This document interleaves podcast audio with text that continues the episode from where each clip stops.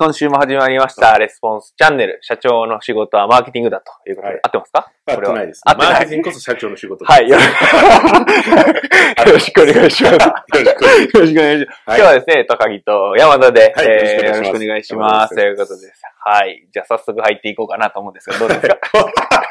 何、どう何？なんかいつも雑談がこうね、あ入ってる、いこうかな。本題にいきなり、声がね、僕ちょっと、あおかしいので。はい。雑談をもう抜きにして、はい。早速そそれでもいいですよ。はい。ざ早速、テーマに入っていきたいというふうに思います。はい。で、えっと、以前、一個前の、その、まあ、配信させていただいた内容で、高額商品の、まあ、売り方っていうので、はい。こう話していただいたと思うんですけど、まあ、それに対する質問というか、コメントでいただいてたので、それを今日取り上げて、テーマとしてやっていきたいと思います。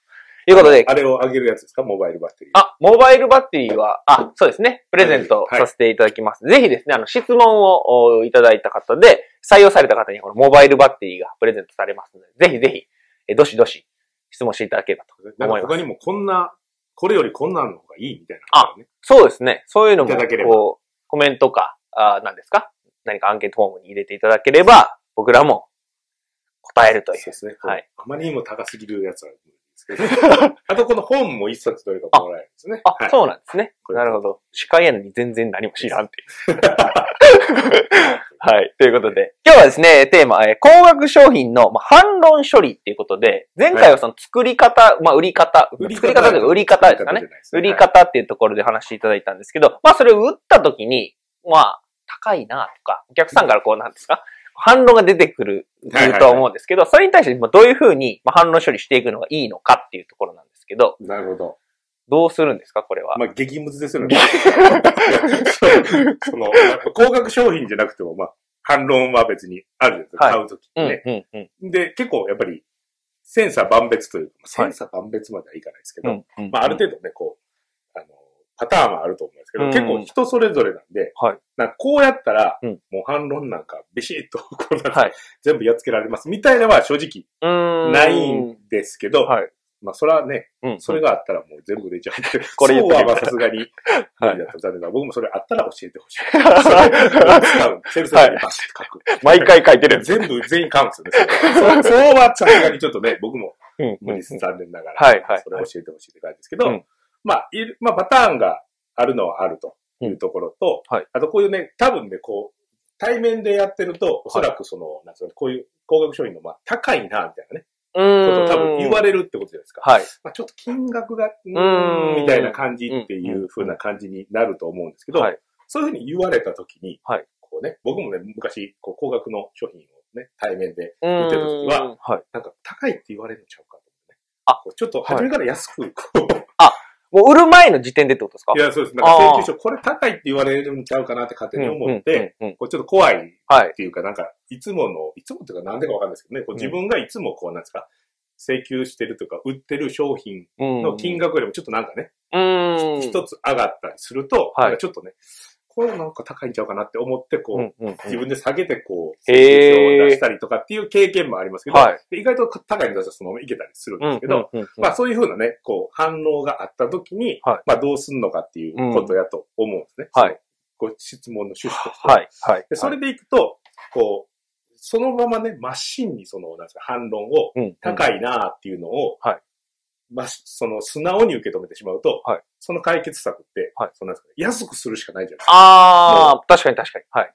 それ以外に方法ないですよね。安くしたら買うんですかみたいなのに、こう、対、対抗というか。そういうふうに。にするしかないじゃないですか。でもそういうふうにやると、うん すいません、ノートがあるんですけど、その、まあ、あんまり良くないじゃないですか、利益もまあそうですね普通の値段で買ってくれてる人に対しても、うんまああんまり良くないっていうことで、うんじゃあどうするのかっていうところなんですけど、そういう時は、はいまあ別の問題であることが、まあけ結構高いって言ってが多いですね。別の問題っていうのは、その、高いって口では言ってるけど、実際は高いっていう理由で買ってないってわけじゃないってことですか？そうです。まあほんま高いっていう理由で買ってないっていうのも合ってるんですけど、はいそれをこうね、その反論をはいこう処理するっていう言い方はあれですけど、うんその反論をこう、まあ、まあいいかって飲み込んでもらう。あ、それやったらいいわってなってもらうために、に、あの、なんかやっていく方法としては、その安くするっていう以外の方法が結構いっぱいあああ、はいはいはい。い一般的には結構多くの人は安くして解決しようとする。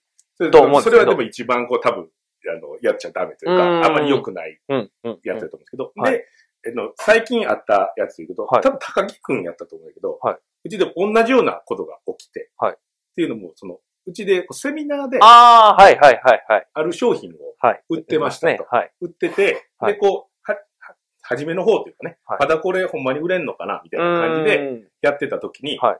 あの、お客さんから、あはい。ちょっとこれ高いなとか、うん。これどうやろうみたいなうん。反応がうん。返ってきて、はい。あんまりいまいち売れへんかった。思ってたより売れへんかったみたいなことを、多分高木君やったとね、言ってて、はい。じゃないかもしれんけど。はいはい。で、その時に、こう、いろいろこう考えて、うんうん。でも高いっていうとか安くするっていう選択肢は、まあ基本的にはね、その商品決まってるんでうん、あんまないので、じゃあどうするかって言った時にうん、僕が確かフィードバックしたのが、おそらく商品のメリットがうん。あんまり伝わってないんじゃない？うーん。っていうことを。言ってで、同じようにこう、なんですか、あの、あ、そうかも、みたいな。うんやってる方としても、なんかそんな感じはあると。うんうん。だから、ちょっっと一回、じゃあ、その話す内容というか、ちょっと変えて、はいはいちゃんと商品のメリットがと伝わるような構成にして、一回やってみたらって言って、うんやったら、うんうんうん。全然良くなったよ。はい数字が。まあもちろんね、その、100人来て100人買うわけじゃないですけうんど、それが、例えば10人買ってたのが20人になったみたいなことはそうですね。起きた。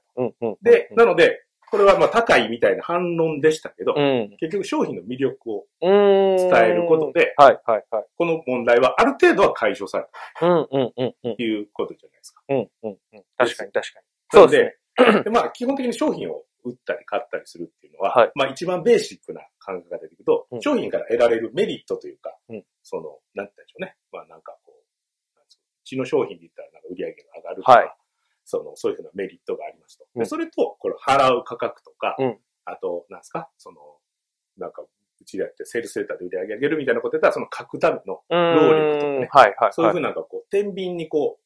かけられて、うんまあ、いくら払わなあかんとか、いくら大変やんの大変やなとか、はいはいはい。ね。で、でもこういうふうなメリットが、売り上げ上がったらこんなんな、みたいなメリットがこうやって、で、メリットの方が大きかったら、うん基本的には商品を買おうかなといううん。ふうに、うんまあね、感情がどうやとかっていうのはありますけど、はいそういうふうなメリットがほ大きかったら買うんで。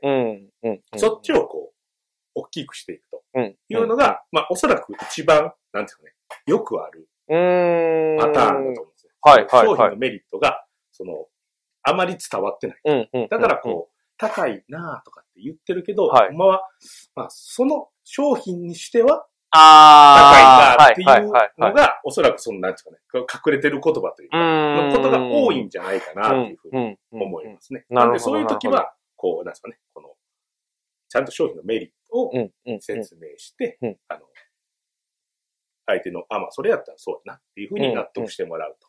うん。あ、それいいなと、それやったらいいなっていうふうに思ってもらうというのは、おそらく一番、まあ、ベーシックな解決方法じゃないかなうと思いますね。なるほど、なるほど。はいじゃあ結構その、なんですか、魅力が伝わってないというか、なんか言ってると思ってるけどあんまり相手には刺さってないというか、伝わってないみたいなケースが多いみたいな感じなんですかね。ケースは多いと思いますね。ああ。そう、なんでかっていうと、はいその、多分、その、うちでも一緒なんですけど、はいその、例えば、セールスレターで、ね、うん書いて、売り上げ上げるとか、はい例えばなんか広告を出してうん、売り上げ上げるって、もう、会社内で普通にやってて、まあ、もうめちゃめちゃ売り上げ、こう、セールスレターの内容によってこう、ブワー上がったりとか、全然あかんとか、はいはいだから、はいいはい。かにセールスライティングのスキルがこう重要なのかっていうのうは。そこら中で、まあそうですね。毎日のようにこう。毎日のようにやってて、はい。すげえ絵のできたな、みたいなね。うんうんうんうん。全然あかんやん、みたいな、はいこう。そういう風なばっかりやってるんで、うんもう、体にこう染みついてて、はいはいはい。当たり前になりすぎてると。うんなんですけど、多分売ってある、どんなビジネスしてある方でも、はい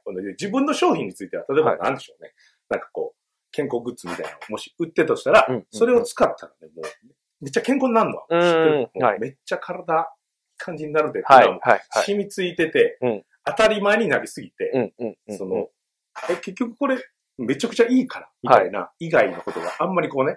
当たり前すぎぎて、それ伝えてもわかるよね、みたいなあ、なるほどなるほどに。なっちゃうと。はい広告はでも出さないとダメでしょって僕らが言ったら、そうなんみたいな。でもお金かかるやん。で、まはいあ普通、僕らも昔やったらね、うん、そうですね。やる前っていうか、セールスサイティングを勉強する前だったら、そうですね。マーケティングとかをね、勉強する前とかやったら、うんいや、でもそんな広告ばっかり出したら広告費いっぱいかかってうも、ん。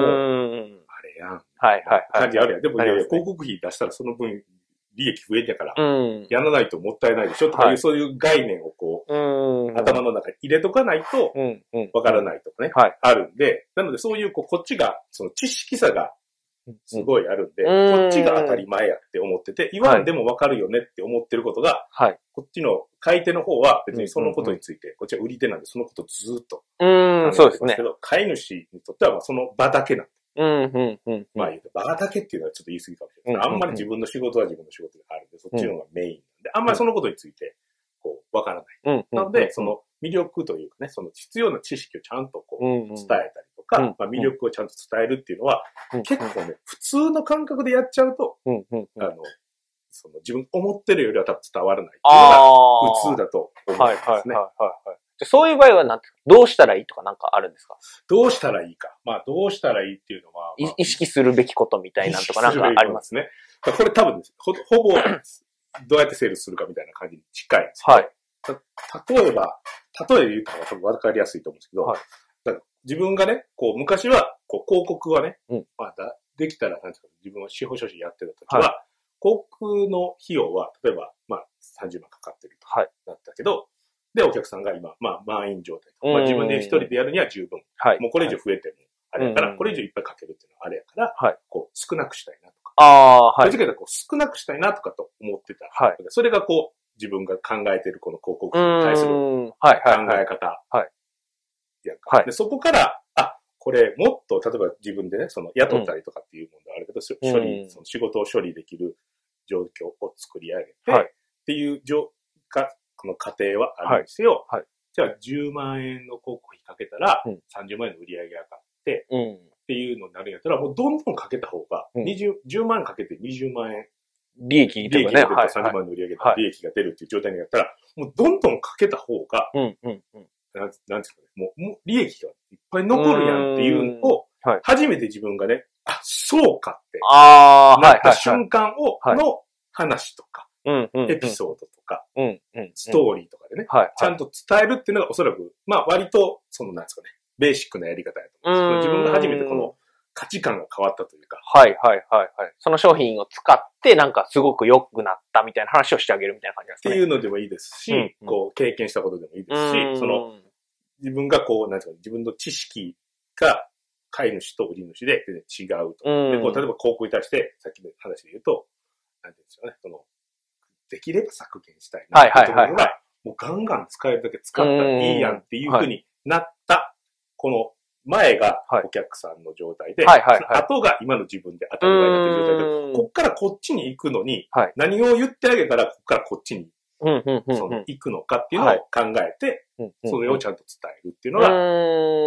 まあもうセールスライティングみたいな話になってくるはい。そこはい。じゃあ実際具体的にどうやるのって言ったらもうちょっと、そこはもう、もう今日のテーマではないと。そのずーっとそれをあの3時間、8時間、わからないけど、喋らなあかんとかなるんですけど、はいはいはいでも基本的にはそういうことやうんなんかこう知識が足りひんとか、うん。それに対してこう、なんか嫌なイメージがあるとか、まあいろいろあると思いますけうんど、それをちゃんと払拭したりとか、いうことをやっていくというので、うんちゃんとメリットを伝えていくっていうのがいいと思いますね。うーん、なるほど、なるほど。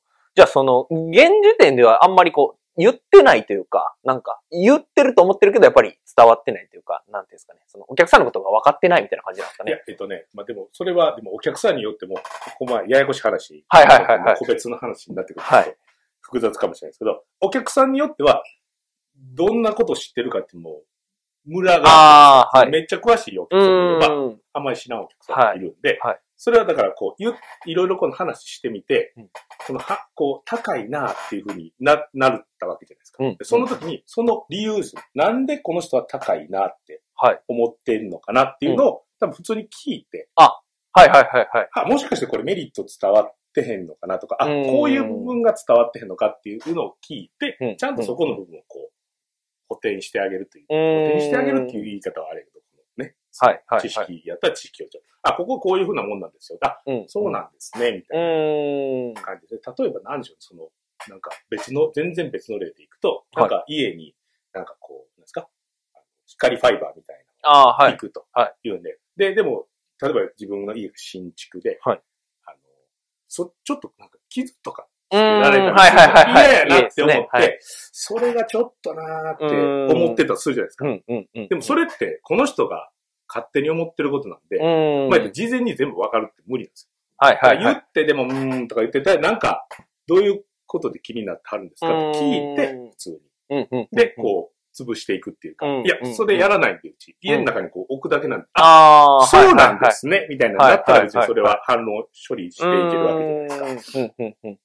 まあそういうふうなのが典型ですけど、今回の場合はこの高額商品が高いなっていうで、で、高いなって言ってはる理由ですね。うん。理由のところをもうちょっと掘り下げていって、うんこの考えていて、あ、これは要するに商品のレメリットが伝わってへんからかなって自分が思ったらちゃんと伝える。うん。で、別の理由の時もまあ正直あると思うんで、はいその時は、そのお客さんのその理由をちゃんと潰してうんとかうんっていうことですね。うんで、潰せない時もある。たまあにね。、そうなんですね。そそそれはあるでしょ。はいはい。まあ100%、100発100中はまあ難しいですよね、実際。はいなんかこう、その人の業界では、なんか例えばセールスライティングとかではわかんないですけど、セールスライティングは使えへんところないかもしれないですけど、うんなんか広告出したらあかんあーはいはいはい広告でやりましょうって言っても、いや、うちの業界広告出せないんですよ。はいって言われたら結構、まあそうですねそ。れ崩すのははい、難しいとか、はいはいも。ちろんあるんですけど、でうんもまあ、その、ちゃんとその、こう高いなって言ってるのは、まあ基本でもメリットが伝わってくること思うので、うんまあ、そこをちゃんとしっかり伝えてやっていくっていうのがいいかなと思いますね。なるほど、はいなるほど。基本は個別に対応していくしかないと。うーん、うん、うん、うんね、うん。はいなるほど。じゃあ今日のこの高額商品のまあ反論処理っていうか、まあ、た高いって言われた時にどういうふうに反論をまあ処理していくかっていうのをちょっとまとめていただくとどんな感じになるんですか？まとめると、まあ、高額商品、まあ、まあ、に関わらずみたいな感じなんですけど、はいまあ高いって言われたときは、まあ、いろいろ理由はありますと。うん。理由はあるので、で一番いいのはやっぱりこの、その、個別にヒアリングをしてうん、その理由をちゃんとこう、ね、反論があると思うんで、このはい。反論処理のね、その反論を聞いて、それを、あ、それはそうじゃなくてこうですよっていうふうにちゃんと伝える。と。はい。で、こう潰していくっていうのが、うん、うん一番ベーシックなやり方なんですけど、高額商品っていうことでいくと、はい高いっていう反応が来た時には、うんおそらく商品の魅力が伝わってないことが多い。うん。でその原因は知識差がね、はい、はい。こっちはすものすごい素晴らしいと思う。うん、うん、うん、うん。ポルシェとかで、ポルシェ素晴らしいなと思ってるけうんど、え、え、何みたいなね、こう買い主からしたらね。はいそうまあそんな人の店に来いひんと思うけど、はいでも、そういう人もいるやん。うん。だからそういうふうな知識差とかね、その感情のうん。違いがあるんで、うん。そことかをちゃんとこう補ってあげないとうんいけないことが多いんじゃないかと。なのうんでそこをね、ちゃんと商品のメメリットをもっとちゃんと伝えようっていうようなアプローチを考えてもらうのがいいと思いますと。なるほど、なるほど。安くするっていうのはやめましょう。うん。一番こうね、うん、良くない形だと。うん。まあ、や、するときはね、もう全部の、今までのこの高額商品自体の値段をバンって下げても、うん。あ、これ、その低い値段でずっとやっていこうっていうんやったら別にね、いいと思いますけうん。うん、うん、うん。なるほど、なるほど。ではまあ今日はですね、この高額商品の反論処理ということで話していただきました。はい。はい。えーぜひですね、これまあ見ていただいている方、まあいいなと思ったらいいねしていただきまして、あとチャンネル登録ですかね。そうですね。はい。チャンネル登録もしていただくようお願いします。あと、えー質問とかがありましたらですね、えーコメント欄ですかね、概要欄にありますんで、質問していただきまして、採用されると、この、モバイルバッテリーが、あー当たると。当たるっていう感じですかね。もらえるもらえる。当たるじゃないですね。全員もらえる。る時もあるみたい はい、感じになります。ぜひぜひ、えーコメント、質問していただければというふうに思います。はい。ではですね、本日、レスポンスチャンネル以上になります。最後まで聞いていただいてありがとうございました。な。さあ。